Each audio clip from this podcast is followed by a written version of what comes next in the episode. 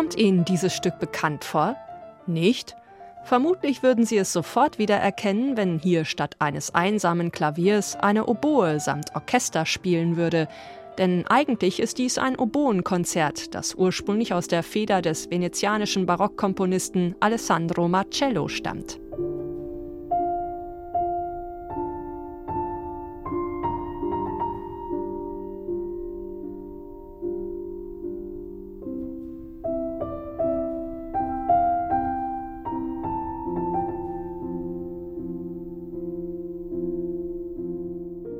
Kein geringerer als Johann Sebastian Bach hat Marcellos Oboenkonzert für Klavier Solo umgeschrieben. Bach, der selbst nie über die deutschen Landesgrenzen hinausgekommen ist, holt sich 1713 ein bisschen deutsche Vita nach Weimar. Die italienischen Komponistenkollegen haben ihn immer wieder inspiriert. Dazu zählen auch Alessandro Marcellos Bruder Benedetto, Antonio Caldara oder Antonio Vivaldi. Mehr als 200 Jahre später grüßt ein Italiener zurück nach Thüringen.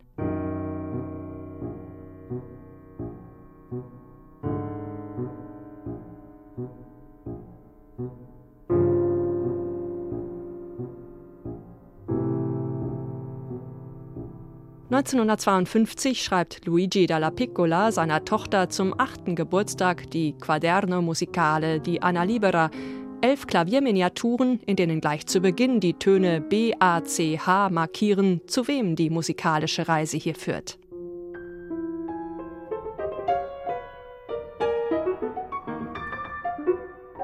Contrapunctus nennt Dalla Piccola drei der kurzen Klavierstücke in Anlehnung an Bachs Kunst der Fuge. Und der italienische Pianist Alessio Bax macht eine Art Himmel- und Hölle-Hüpfspiel daraus. Er kann aber auch ganz anders.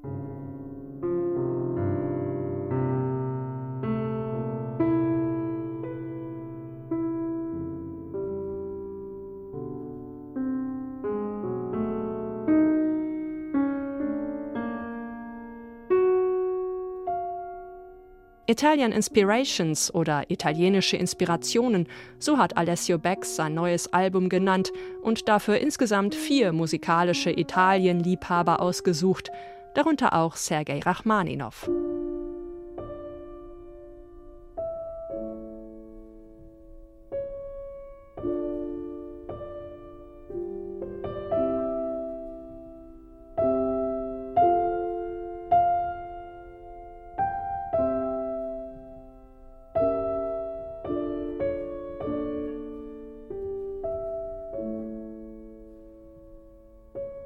Ursprünglich stammt das Stück La Folia aus Portugal, aber berühmt wurde es später durch die teils furiosen Variationssätze, die Arcangelo Corelli aus dieser schlicht schönen Melodie entwickelt hat.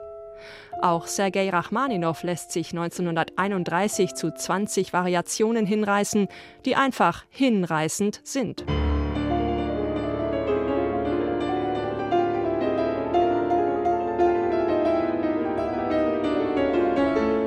Alessio Bax hat nicht nur eine grandios präzise Fingertechnik, er ist auch ein sensibler Atmosphäriker.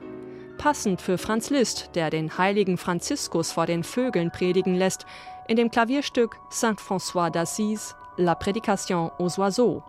Dabei zieht er hier nicht nur die flattrigen Tiere in seinen Bann,